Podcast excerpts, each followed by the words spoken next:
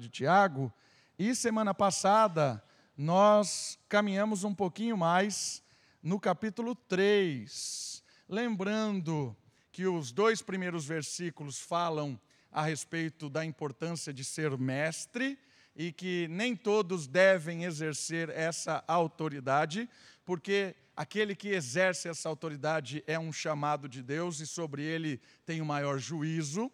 E aí nós percebemos que não se restringe apenas aos mestres, mas essa ideia de ensino, ela também é propagada a toda a comunidade. E aí Tiago chamou a atenção da comunicação e ele usou a língua. E semana passada ele falou sobre a importância daquele que retém a língua, que experimentou do Espírito com o seu transformar, e aquele que foi transformado pelo Espírito quando creu em Cristo, tem uma transformação do seu coração, do seu linguajar, e o seu ensino, a sua comunicação é uma comunicação que abençoa pessoas. E aqui está o resumo da nossa mensagem da semana passada, Tiago capítulo 3, do versículo 3 ao 12, que é a mensagem sobre a língua. Então eu queria convidar você a ler comigo. Todo mundo lendo, por favor, faça um esforço aí. Vamos ler juntos, tá bom? Vamos lá, podemos ler? Um, dois, três. A língua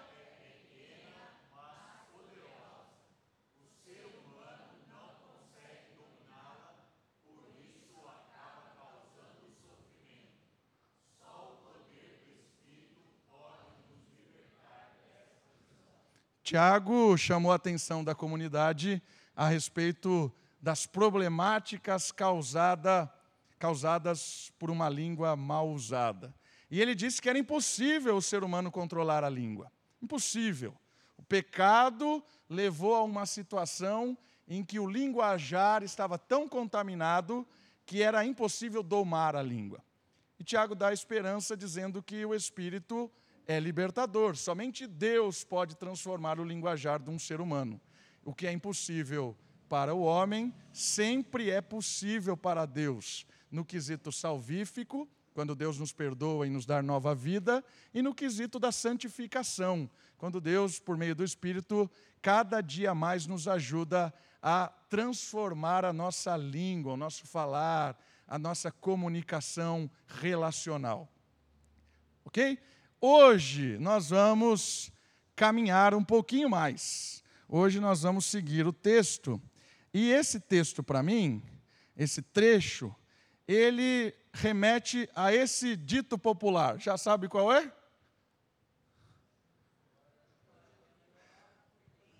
Por fora, bela viola, por dentro, pão bolorento. Já ouviu isso? Esse é um dito popular bem conhecido. Por fora, bela viola, por dentro, pão bolorento. E Tiago vai falar sobre isso essa noite. Porque ele vai pegar as duas mensagens que a gente ouviu, do versículo 1 e do versículo 2, o trecho maior que a gente viu semana passada da língua, e ele vai chegar a uma conclusão interessante, porque ele vai falar que existiam muitos líderes que por fora eram bela viola, tinham um discurso bonito, falavam de forma elegante, diziam palavras que o povo gostava de ouvir. Mas por dentro, tinham uma intenção perigosa, uma intenção maliciosa, pão bolorento. E ele vai chamar a atenção não só dos líderes, não só dos mestres, mas ele vai chamar a atenção de todos os crentes porque o tema da nossa mensagem hoje é o seguinte: o valor da intenção. Por que o valor da intenção? Porque Deus não está só vendo a nossa atitude, a aparência, a boa ação. Deus conhece o nosso coração, o que está por trás. Deus não vê só a boa viola. Deus também vê o pão bolorento. Por isso que Jesus diz para os fariseus, de forma dura, que muitas vezes eles estavam sendo sepulcro caiado. Sabe o que quer dizer isso? É quando se pinta de cal a árvore, por exemplo. Pegava lá o, o, o sepulcro, jogava um cal, pintava-se de cal para ficar bonitinho, mas por dentro é podre. Jesus usava essa ilustração para dizer para o fariseu que por, por fora ele estava com um belo discurso, falava coisas bonitas, mas por dentro a sua intenção era perigosíssima, que matava e além de levar as pessoas para distante de Deus. Hoje, Tiago, nesse trecho de 13 a 18 do capítulo 3, vai nos chamar a atenção que existe um valor importante não só na ação, mas também na intenção. Deus olha o coração. Então eu queria chamar a sua atenção agora para o texto. Vamos ler o texto bíblico. Vamos abrir Tiago capítulo 3, do verso 13 em diante. Tiago, capítulo 3, do verso 13 para frente. E eu vou devagar. Nós vamos versículo por versículo. Primeiro 13 e 14. Diz assim a palavra de Deus: Quem entre vós é sábio e tem conhecimento? Mostre suas obras pelo seu bom procedimento, em humildade de sabedoria mas não vos orgulheis, nem mintais contra a verdade, se tendes inveja amarga e sentimento ambicioso no coração. O que é que Tiago está levantando a questão nesses dois primeiros versículos? Ele está falando a respeito de qualidades duvidosas. Olha a pergunta inicial: quem entre vós é sábio e tem conhecimento? O que que Tiago está fazendo essa pergunta? De forma irônica, é uma ironia essa pergunta, Tiago começa esse novo trecho de sua carta apontando qualidades daqueles que gostavam de estar à frente. Ele está perguntando assim: não é vocês que são mestres, vocês que são sábios, sábios e têm conhecimento? De forma irônica, ele está tentando apontar os falsos mestres, dizendo assim: vocês por fora estão mostrando sabedoria, conhecimento. Então, Tiago está apontando esses caras que gostavam de estar na frente e de se mostrar sábios. Seu objetivo aqui é revelar algo que muitas vezes o mundo desconsidera. Tiago está dizendo o seguinte: o mundo, muitas vezes, não está nem aí para o coração. O mundo às vezes valoriza a conquista. O, o, mundo às vezes valoriza o que deu certo. Se é de sucesso, se está prosperando, não importa o como se conseguiu. Isso se chama pragmatismo. Palavra bonita que vem de um outro filósofo chamado Maquiavel. Já ouviu falar de Maquiavel? Maquiavel é um filósofo conhecido. Né, algumas vezes a gente até usa, tem gente que usa falando assim: você é uma pessoa maquiavélica. Já ouviu isso? E o que é que Maquiavel tem a ver com isso aqui? E tem a ver com o discurso do mundo? Porque Maquiavel dizia o seguinte: o resultado é o que importa. O meio pelo qual você conseguiu o resultado, o que você teve que fazer para conseguir o resultado, pouco importa. Então, trazendo para os mestres aqui, se você é sábio e tem conhecimento, não interessa como você adquiriu isso e como você usa isso. Se você tem conhecimento e é sábio, legal, vai para frente. Vai lá conduzir o povo, se apresenta lá para frente. Não interessa o coração dessa pessoa. Maquiavel falava isso. Os resultados é que importam, os meios para chegar-se ao resultado não têm importância. E Maquiavel levava isso para o campo, moral, para o campo ético. Ele dizia que uma coisa é certa, uma coisa é correta, se o resultado daquilo é o que você esperava. Por isso que se chama pragmatismo. Se deu certo, continua.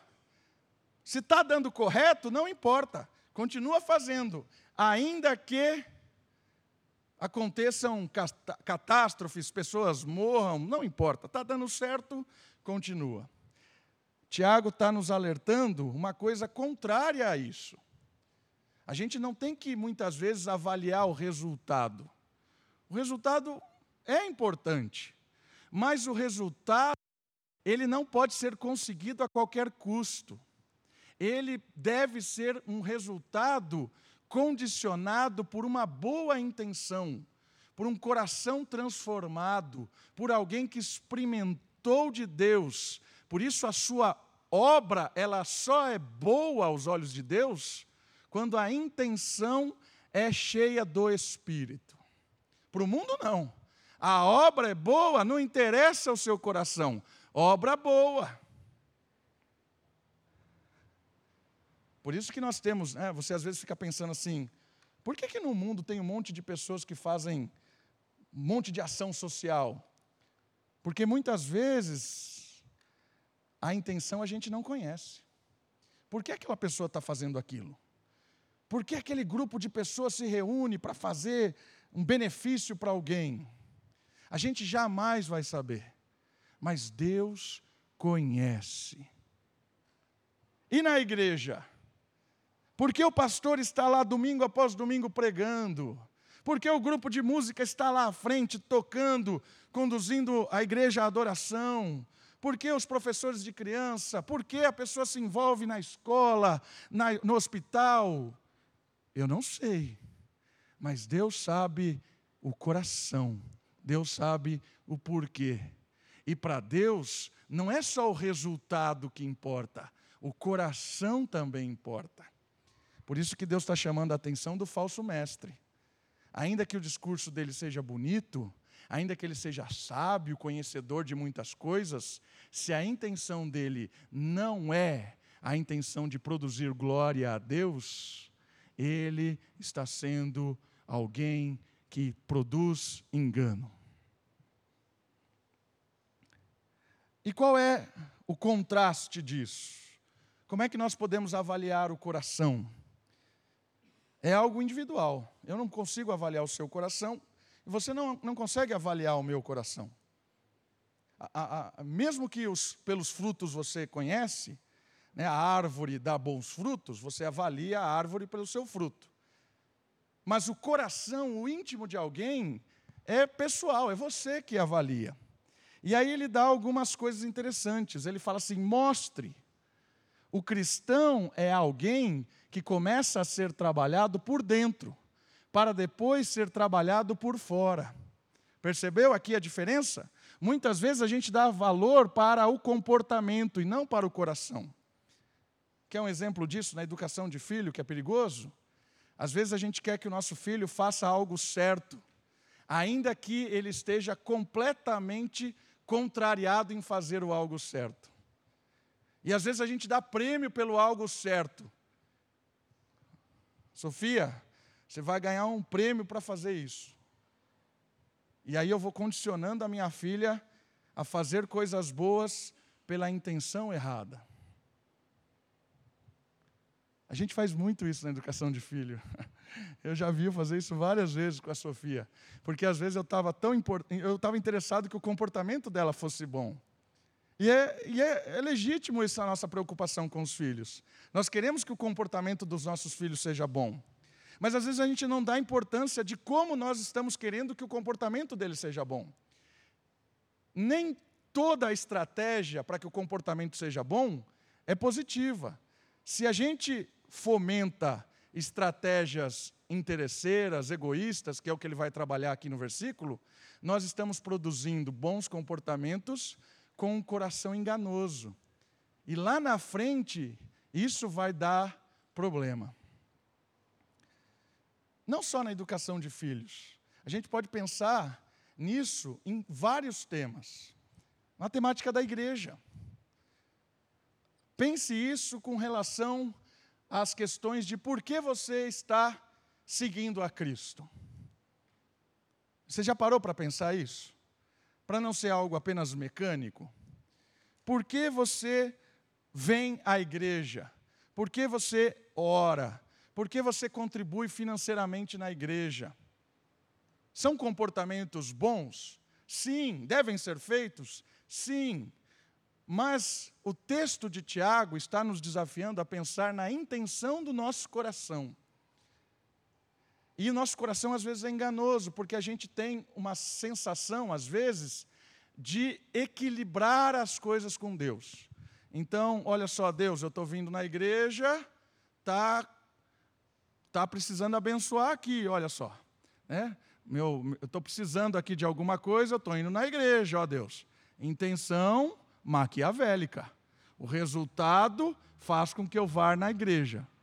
Ou então, né, a ideia de investimento na igreja. Ó oh, Deus, eu estou contribuindo aqui, estou dando dinheiro, tem que abençoar aqui, Senhor. Ou então, faz uma, tem uma semana inteira. Né, vou dar o exemplo do carnaval, né? Os quatro dias de carnaval, cinco dias de carnaval, depois tem o quê? Quaresma, né? Vamos para pesar, equilibrar. Quaresma, jejum, oração, tempo de.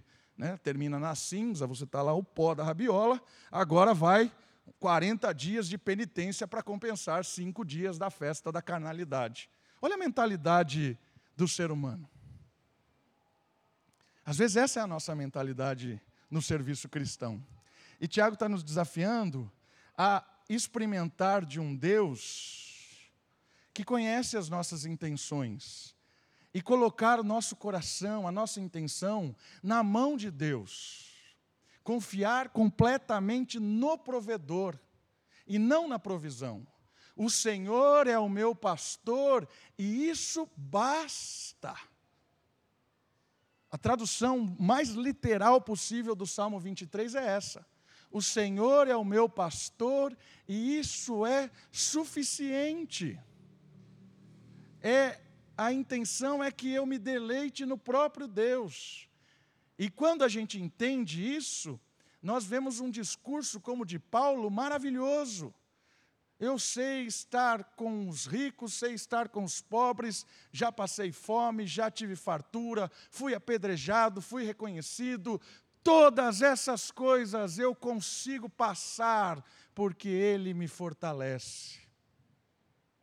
Todas as coisas me são possíveis porque Deus é a minha satisfação. O Senhor é o meu pastor e isso me basta. A intenção foi enchida com o Espírito. A intenção foi lavada, transformada, e aí todas as minhas ações são em gratidão. Meu culto a Deus, a minha obediência, o meu cuidar, a minha justiça, é tudo fruto de quem se satisfaz com o Deus que habita em nós. Tiago está chamando a nossa atenção de que a mansidão, que as boas obras, boas obras, bom procedimento, humildade, sabedoria, tudo isso é resultado de quem experimentou de Deus e foi transformado no coração. Como é que você vê isso no texto, Davi? Por causa do versículo 14. O versículo 14 contrapõe isso.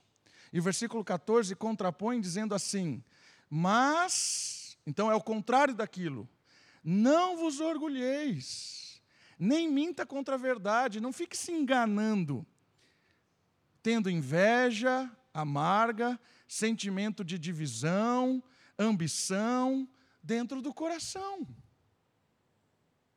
Percebeu o contraste? Então, a humildade e o bom procedimento é fruto de um coração transformado e satisfeito em Deus.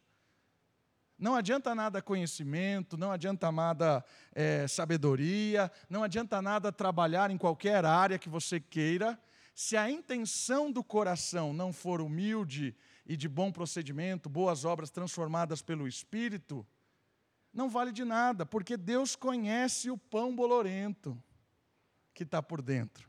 E aí ele dá algumas menções de algumas palavras aqui que são perigosas, e eu quero chamar a sua atenção para elas aqui, que é a intenção falsa, a intenção fake.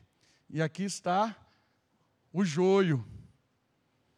O joio parece com trigo, mas não é trigo. Intenção boa, mas não é. É perigoso.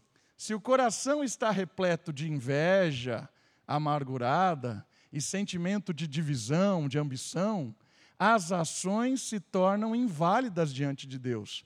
É o oposto de Maquiavel. Maquiavel, que é o espírito do mundo, diz assim: resultados são o que importa. Deus está dizendo assim: a intenção valida o resultado. Encher uma igreja com falsas promessas não é de Deus. Ainda que pareça que é uma igreja próspera, abençoada, cheia de gente, uma igreja grande que investe um monte de coisa, se a intenção, se o como as pessoas chegaram lá não foi validado pelo Espírito e pela palavra, o resultado é desprezado por Deus. Percebeu a seriedade desse negócio? Não adianta ser fake, não adianta ser joio, não adianta. Deus conhece o coração ainda que sejam aparentemente boas e produzam melhorias para alguém, as obras com intenções impuras não têm valor para Deus. Então, Davi, uma pessoa que não é cristã, nunca vai fazer algo bom? Não é isso que eu estou dizendo. Uma pessoa que não é crente, ela produz coisas boas? Claro que produz, várias coisas boas. Várias mesmas, mesmo. E abençoa, de certa forma, as pessoas. O que eu estou falando é que todas essas ações são conhecidas por Deus, o coração delas. E Romanos diz assim: o Espírito de Deus comunica ao nosso espírito que somos filhos de Deus. E aquele que está na carne é impossível agradar a Deus. Isso é Paulo também. E o que eu quero dizer com isso? que uma boa obra para Deus não é simplesmente uma obra que abençoe ou que traga uma melhoria. Uma boa obra para Deus é uma obra ligada à ação do Espírito. E a gente vai perceber por que isso acontece. Então, o mundo produz, de certa forma, melhorias, o mundo produz sensações boas, o mundo traz felicidade. Isso é um fato. Mas tudo isso, diante de Deus, é uma ilusão. Por quê? Porque o espírito que está por trás, o valor que conduz tudo isso, é um espírito de engano. O mundo jaz no maligno. É uma sensação boa, porém enganosa. Eu já usei essa, essa ilustração várias vezes com vocês. É um trem confortável, com comida, bebida em fartura, ar-condicionado, mas o destino final é o fogo conduzidos com alegria e felicidade, com o destino certo, que é a morte. Salmo 73. O salmista canta: Quase os meus pés escorregaram, quase eu invejei, porque eu olhei para eles e eles riam, eles estavam felizes, eles se alegravam, comiam e bebiam, não ficavam doentes, não passavam por nada, e olhava para mim, Senhor, e que terrível vida! Quase que eu escorreguei olhando para eles. E aí a guinada do salmo, até que o Senhor me levou ao santuário e eu atentei-me para a estação final do trem. Porque Deus conhece corações. Meu irmão, minha irmã, o texto está nos desafiando a nos humilhar, nos quebrantar diante dele, do Senhor, pedir que o Senhor nos transforme para que as nossas ações, para que as nossas boas obras, para que o nosso serviço seja resultado da satisfação e do amor a Deus, e não de um coração invejoso, ambicioso, amargurado. Que as nossas obras não sejam resultado de pessoas que estão de forma maquiavélica armando. Ah, eu vou ajudar, vou fazer isso, porque lá na frente eu vou precisar dele e vou cobrar. Ah, agora eu vou ajudar essa pessoa, porque lá na frente, na hora que o negócio der, ela vai ser obrigada. Vélico. E sabe o que isso causa? Amargura. Amargura, porque muitas vezes essa pessoa, lá na frente, quer usar a outra, e a outra não responde a ele como ele esperava, ele cai em amargura. Ah, na hora, do, que eu, na hora que você precisou, eu ajudei. Agora que eu estou aqui fazendo um monte de coisa errada, você não está do meu lado. Amargura. Percebeu que o texto bíblico está nos chamando a atenção? E, irmãos, ele vai dar aqui o, o, método para a gente conseguir experimentar desse, dessa realização de um coração também transformado. Ele vai dizer também dessa, né? Não vos glorieis disso. Tem no, no versículo aí, né? Boas ações, frutos de coração mentirosos, não são nada para Deus e em nada afeta a espiritualidade. Os falsos mestres se orgulhavam do lugar em que eles ocupavam. Ainda que para isso um monte de mentira, um monte de visão e um monte de pessoas machucadas foram atingidas. Né? E isso é uma coisa perigosa para nós. Porque às vezes nós nos orgulhamos de coisas e de ações que são frutos de um coração invejoso, enganoso, manipulador. Por isso que nós precisamos sondar nosso coração para que nós não nos orgulhemos e também não aplaudimos, né, para que a gente não aplauda pessoas que conquistaram coisas por meios completamente sujos, simplesmente porque ela ocupa um lugar na sociedade hoje de idolatria e a gente bata a palma para ela. Cuidado com isso. Cuidado. Tiago está nos alertando para isso. E aí ele vai dar a resposta. Mas então, Tiago, como é que nós podemos ter um coração também transformado? Como é que nós também podemos validar a intenção, não só a ação? Tiago vai responder isso nos próximos versos.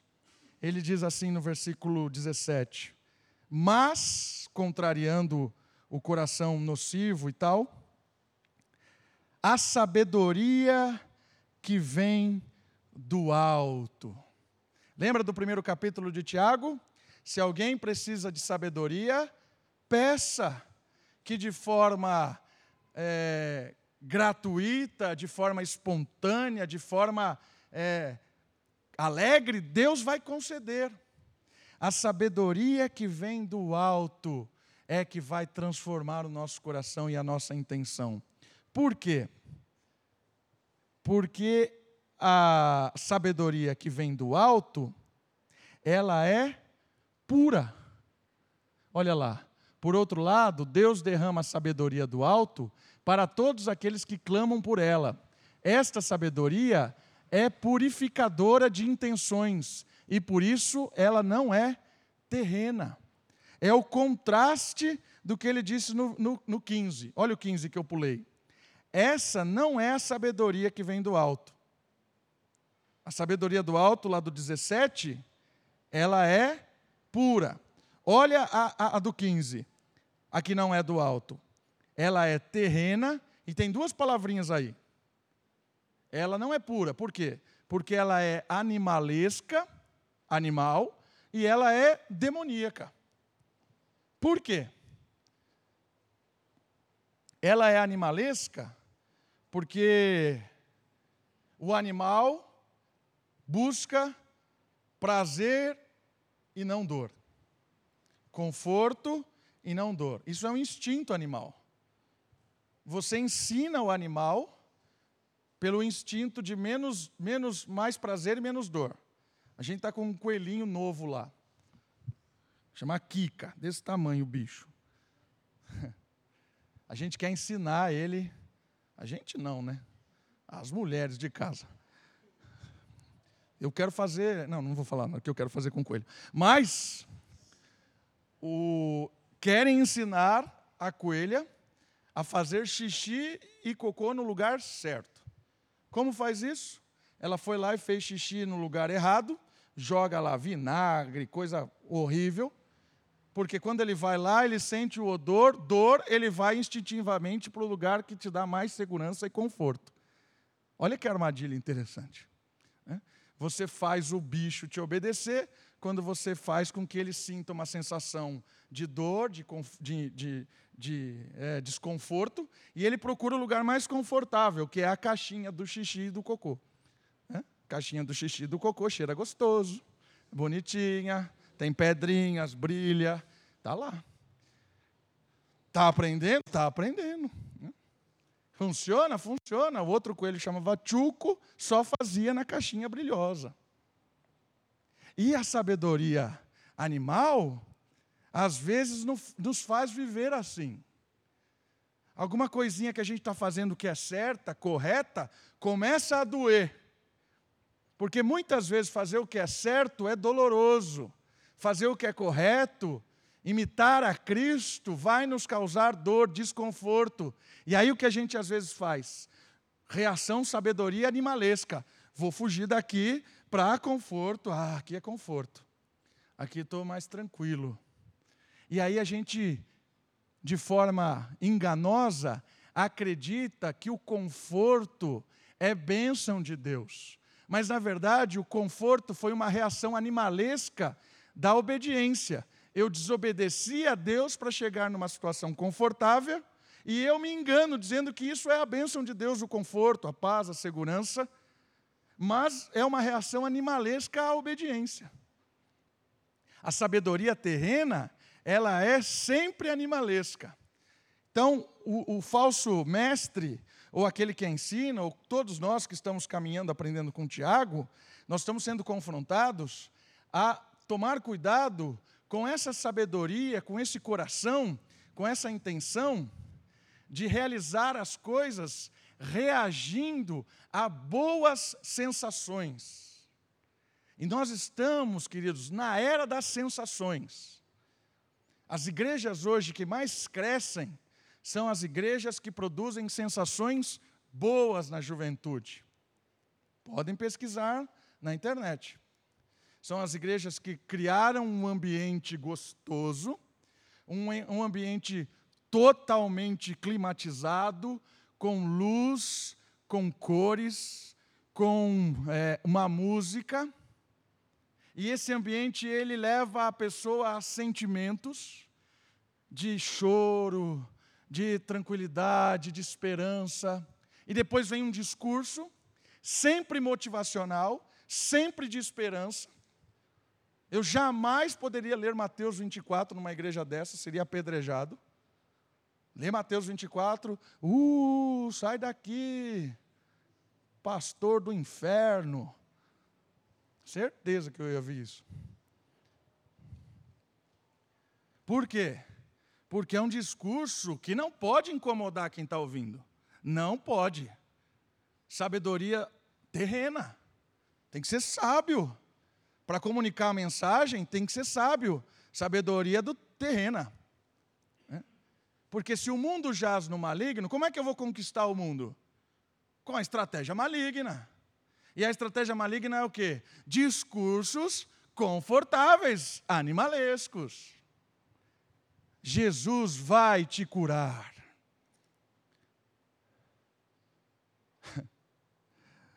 Vai piorar, mas depois melhora.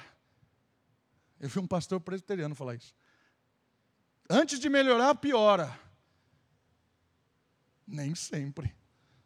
Tem mártir da igreja que piorou, piorou, piorou, piorou, vai melhorar, piorou, piorou, piorou, morreu. Discurso sempre de esperança. Irmãos, a Bíblia ela é repleta de discursos em que falam assim muitas vezes, homens pelo quais homens os quais o mundo não era digno deles. Homens que foram torturados, amarrados, morreram, apedrejados, eles morreram e Deus fala assim: o mundo não era digno desses homens e dessas mulheres. O mundo é muito podre para eles. Eu peguei eles de volta, vou tirar eles daí. Olha que interessante isso. Então parecia um, um, insucesso, né? Parecia pessoas que estavam descendo a ladeira, mas na verdade Deus está tirando essas pessoas, dizendo assim: o mundo não é digno dessas pessoas, elas são pessoas que merecem estar perto de mim, o mundo não é digno delas. O mundo em trevas não pode conviver com essas pessoas. Vem para cá. Mas a sabedoria do mundo, ela sempre vai trazer para você um discurso que te dá confiança, esperança, alegria, mesmo em meio a um monte de mentira. Porque a sabedoria é terrena. E por que demoníaca? Demoníaca porque Satanás, ele é o príncipe da ilusão. Eva foi iludida. Eva estava lá, Satanás começou a falar com ela e disse: Olha, você vai comer desse fruto e ele vai deixar você como Deus. Quer ser como Deus? Você tem o mesmo valor de Deus. Ouvi essa semana na internet isso. Numa igreja em São Paulo, por um pastor. Você tem o mesmo valor de Deus. É o discurso da cobra para Eva. Numa igreja com milhares de pessoas. Quer ter o mesmo valor que Deus? Quer ser como Deus? Coma disso aqui. E Eva, iludida, feliz da vida, quero ser como Deus. Por que diabólica? Porque o diabo é o pai do engano. Por isso, irmãos, esteja atento para a cortina de fumaça que muitas vezes se forma na nossa vida, com discursos que às vezes vêm de igreja. Não é porque disse Jesus que é bom, não é porque cantou um louvor que é bom, não é porque está dentro de uma igreja que é bom. A serpente estava no paraíso com uma mentira. Mas e o oposto? Vamos para o oposto. A sabedoria que vem do alto, 17, ela é pura. Olha que legal isso. Ela é pura e daí agora tem aqui o trigo, a imagem do trigo. Ela é pura, pois foi dada por Deus, e quando chega em nós, atua através de nós, é lavada no sangue de Jesus. Quando nós clamamos a Deus por essa sabedoria, nós recebemos o próprio Espírito. E o Espírito de Deus, ele chega em nós, ele perdoa o nosso coração, ele tira a culpa, ele dá a sensação de paz com Deus, de certeza em meio às dificuldades, de esperança em meio às lutas, em alegria em fazer o certo, mesmo quando fazer o certo causa desconforto, porque ela é pura, ela não nos engana, ela nos purifica de verdade.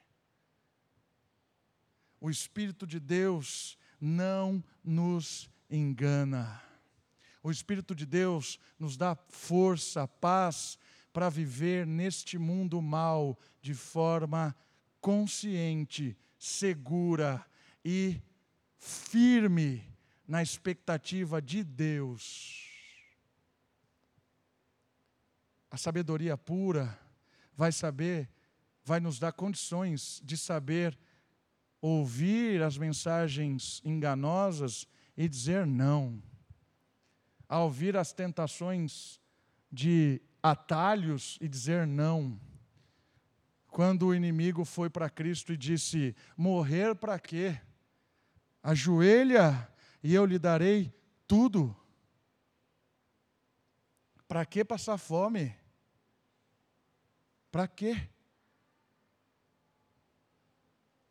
Atalhos que nos levam para um lugar seguro, mas enganoso. Mas a sabedoria do alto, ela nos dá um espírito, ela nos dá um coração de esperança e de fidelidade e de segurança, mesmo em meio às adversidades. Queridos, olhem para as adversidades como instrumentos de Deus para formar o seu caráter, o seu coração, a sua família, unir a igreja, unir a família. As adversidades são métodos de Deus por meio da sabedoria para que a gente se aproxime e a gente experimente o que é ser filho, o que é ser povo, o que é estar naquele, naquele estado de confiança no Senhor.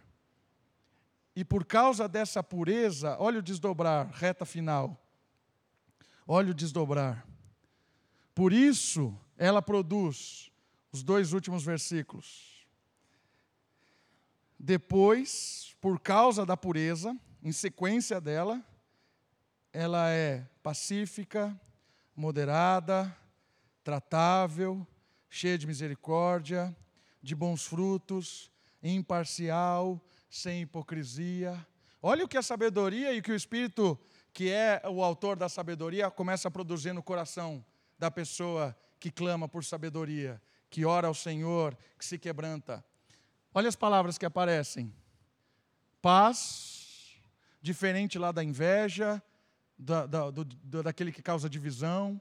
Essa pessoa, ela sempre quer promover a paz, porque a paz é fruto do Espírito uma pessoa pacífica, que não gosta de jogar lenha na fogueira, ao contrário, é uma pessoa apaziguadora.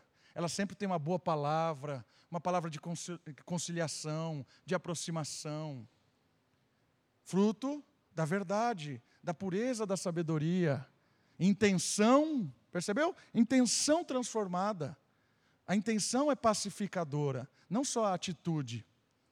Moderação, equilibrada pessoa que o coração sabe lidar com situações difíceis. Não são pessoas extremistas no sentido ruim da palavra extremista. São pessoas equilibradas que entendem os dilemas. Boa palavra. Tratáveis. Uma pessoa que recebeu o Espírito, que tem uma intenção pacífica, moderada, ela é uma pessoa tratável que sabe ouvir uma, uma repreensão, que sabe ouvir quando alguém diz assim: Olha, Davi, eu acho que isso está errado. A pessoa que tem a intenção boa no que ela está fazendo, no que ela está falando, quando ela ouve, eu acho que você está errado, ela para e fala assim: será que eu estou errado mesmo? Por que que você acha? Discurso, vamos conversar, tratável. Difícil isso no mundo moderno misericordioso, imparcial, sem hipocrisia. Assim, criará um ambiente de justiça e paz fértil para o amadurecimento cristão. É o último versículo e eu quero terminar com ele, porque essa sabedoria que vem do alto, ela transforma as nossas intenções e ela produz ações positivas, misericordiosas, ações de paz, e olha o 18, que é um versículo difícil de interpretar, é um versículo difícil da Bíblia. O fruto da justiça semeia-se em paz para aqueles que promovem a paz. A minha interpretação desse texto é que quando pessoas começam a clamar por essa sabedoria que transforma o coração e as intenções, as obras começam a ser produzidas frutos do Espírito, começa a se criar um ambiente de paz começa a se criar um ambiente saudável, começa a se criar um ambiente onde as pessoas confiam uma na outra. Por isso as pessoas choram umas com as outras, confessam-se umas com as outras, pedem ajuda, porque ninguém aqui se julga melhor que o outro. Todo mundo compreende os erros, os pecados, os acertos, as dificuldades. Ninguém se coloca no papel de Deus, todos se colocam no papel de ovelha com intenções puras vindas do Espírito, para que haja um crescimento, um amadurecimento, um ajudando o outro, cria-se um ambiente de paz. E nesse ambiente de paz, fruto do Espírito do alto, ele promoverá cada vez mais pessoas maduras, pessoas que abençoam, abençoam umas às outras, que não têm medo de ouvir a confissão de pecado, que tem sempre uma boa palavra. Queridos, Tiago hoje quer nos desafiar a orar por sabedoria. Sabedoria que vem do alto. Uma sabedoria que é pura, purificará o nosso coração, purificará as nossas intenções.